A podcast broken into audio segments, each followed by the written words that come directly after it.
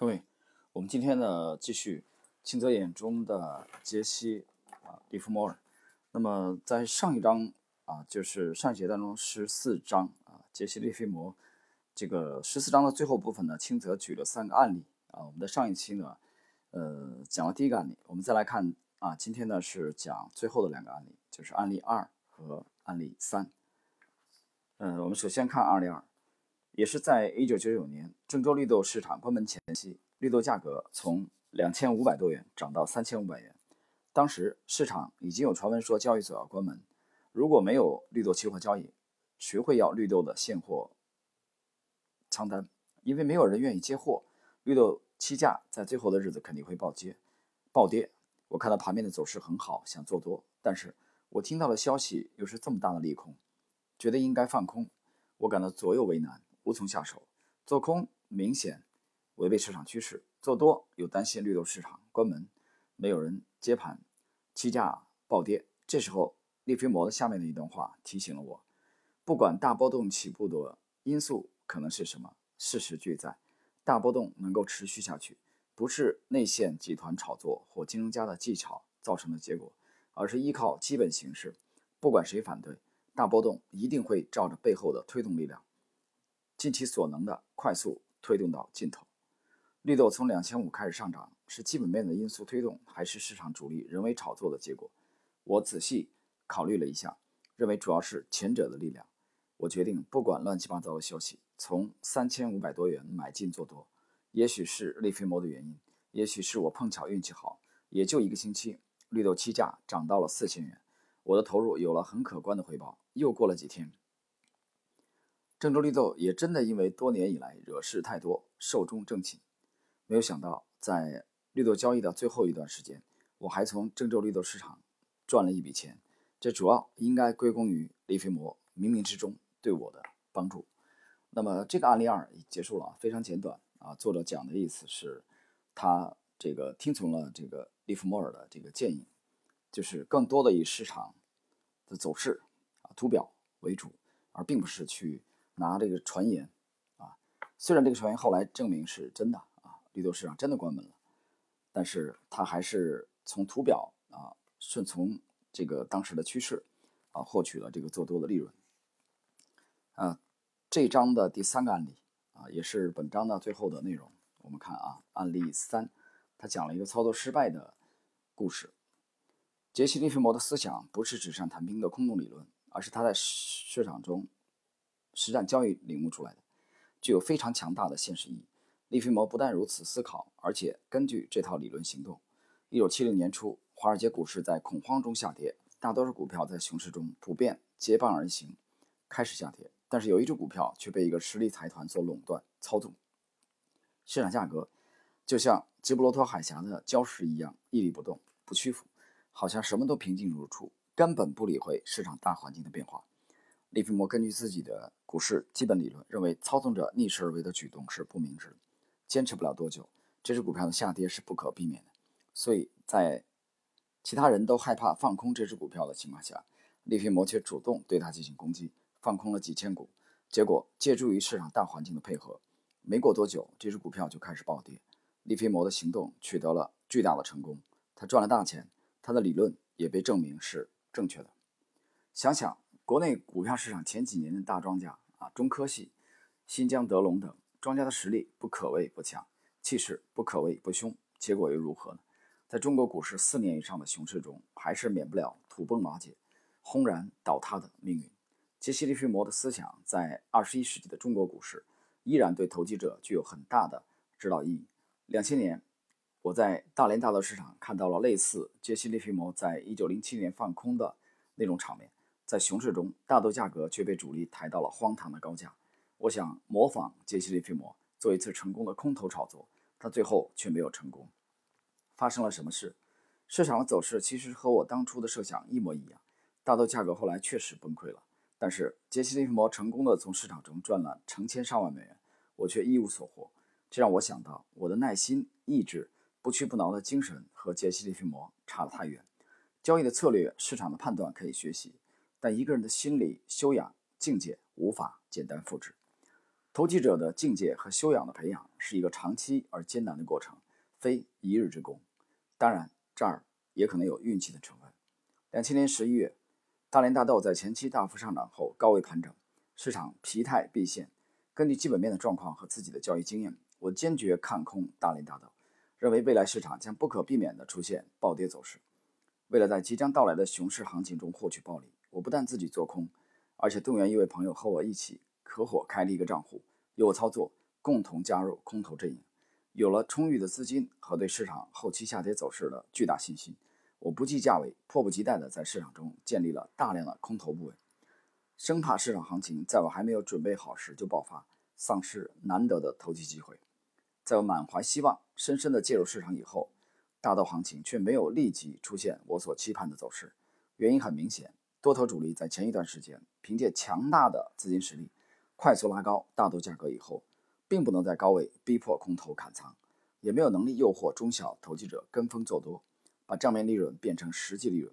在这种情况下，多头主力是不愿意让市场价格跌下去的。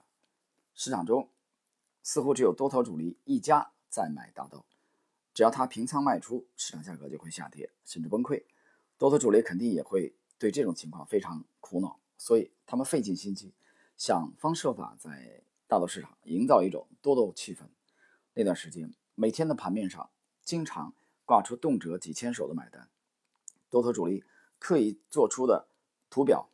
也显示大豆市场好像还要上涨，但是市场中大多数投机者似乎依然不为所动，对做多大豆没有兴趣。我感觉多头主力当时在市场中的尴尬环境，完全像一句古老谚语所描述的那种：你可以把一匹马牵到河边，但无法强迫它喝水。也许是侥幸心理，也许是本能的、无意识的逃避失败的心理。多头主力为了避免市场价格下跌。每天在开盘和收盘阶段顽强的护盘，大豆价格继续维持在高位震荡。碰巧的是，那段时间内 CBOT 的走势也出现上涨，似乎在鼓励配合多头主力这种不明智的操纵行为。由于入市时机选择不对，加上仓位太重，面对市场长时间的高位震荡，我开始对自己的行动有些担心，怀疑是不是我的判断有误。有好几次，因为市场价格短期急速的上涨，我的账面出现了比较大的浮动亏损。由于实在无法忍受市场的这种折腾，我被迫止损离场。隔了一两天，市场价格在反弹结束以后重新回落，我又一次以为放空的机会到了，鼓起勇气大胆杀入。然而，市场似乎诚心和我作对，我一入市，价格立刻上涨，我又被迫止损离场。我一次一次放空，一次又一次的无功而返，非但没有从市场中赚到一分钱，连续的止损反而使账户上的资金大幅缩水。我完全被市场的行为搞糊涂了，对期望中的市场未来的下跌走势也失去了信心，不再抱任何希望。终于有一天，我被搞得精疲力竭、心灰意冷，彻底放弃了做空大赚一笔的念头。在我退出大豆市场以后不久，有一天，CBOT 大豆出现暴跌行情。第二天，大连大豆市场的僵局终于打破了，多头主力彻底放弃了抵抗。市场价格几乎和我当初设想的一样向下突破。随后的一段时间，大豆价格从两千四百元下跌到一千九百元，我丧失了交易良机，眼睁睁地看着市场暴跌，手上连一手空单也没有，巨额利润与我擦肩而过。这个本案例的教训：第一，假如你判断市场大势将要反转，想做空头交易，在熊市还没有真正到来之前。应该先试探性的投入一点小单子，而不能一上来就重仓出击，投入过多的资金。如果试探性的交易失败了，你就退出，损失不大；如果成功了，你就在适当的时候加码。牛市做多时也应该这样啊。这里其实他讲的就是一个侦查性仓位啊。关于这一点啊，杰西·利弗摩尔在他的大多手操盘术当中已经讲得非常清楚了，大家可以参考一下本专辑啊，我曾经解读过的股票大作手操盘术。的精华解读那个系列。第二，市场走势难免一波三折，直上直下的可能性很小。如果你对市场的未来走势有坚定的信念，入市以后，你需要忍受市场在一定程度上对你不利的价格逆行，牢牢地坚持自己的观点，不动摇。投机者不可能对市场短期的风吹草动过于敏感，惊慌失措的胡乱砍仓。期货交易需要严格的止损意识，但不能轻率。无原则的改变自己的市场观点。短期市场价格变化有很大的随机性、偶然性，但这并不能改变市场的根本趋势。如果投机者被市场短期价格波动的假象所迷惑，就会在市场重大方向问题上犯致命的、不可饶恕的错误。为了捕捉到一波重大的市场行情，投机者需要有屡败屡战的胆识、勇气和不屈不挠的精神，直到抓住你所希望的机会。在本次交易中，如果我在失败了几次以后，依然咬紧牙关，不轻易放弃，结果也许就大不一样。当代美国期货专家斯坦尼克罗认为，投机者应该着重于追市，而不是对市场进行预测。市场预测很不可靠，投机者应该在行情发生真正突破时才介入市场。这一观点很有启发性。在这波大豆下跌走势中，也许我应该在市场向下突破的临界点进入市场，这样就可以避免前期震荡行情中产生的交易损失。呃，解释一下，这个斯坦伊克罗，我们在之前也有过解释啊，就在我们这个百年美股第一人这个专辑里边，他是美国股票和期货界的双栖大鳄，呃，应该是已经去世了。如果我这个阅读过的资料啊没有这个这个什么虚假的成分的话啊，斯坦尼克罗应该是已经离世了。那么以上呢是清泽眼中的杰西·利弗莫尔的这个内容第十四章。啊的所有内容，那么之后啊，在下一期啊，今天我们就到这里。在下一期呢，我们开始呃继续介绍清泽眼中的杰西·利弗摩。那么下一期开始呢，我们我想去介绍这个十年一梦当中的这个清泽啊，单列了一章啊，这一章就是生命本质的非理性之谜啊，利弗摩之死。他研究的是杰西啊，利弗摩尔的离世。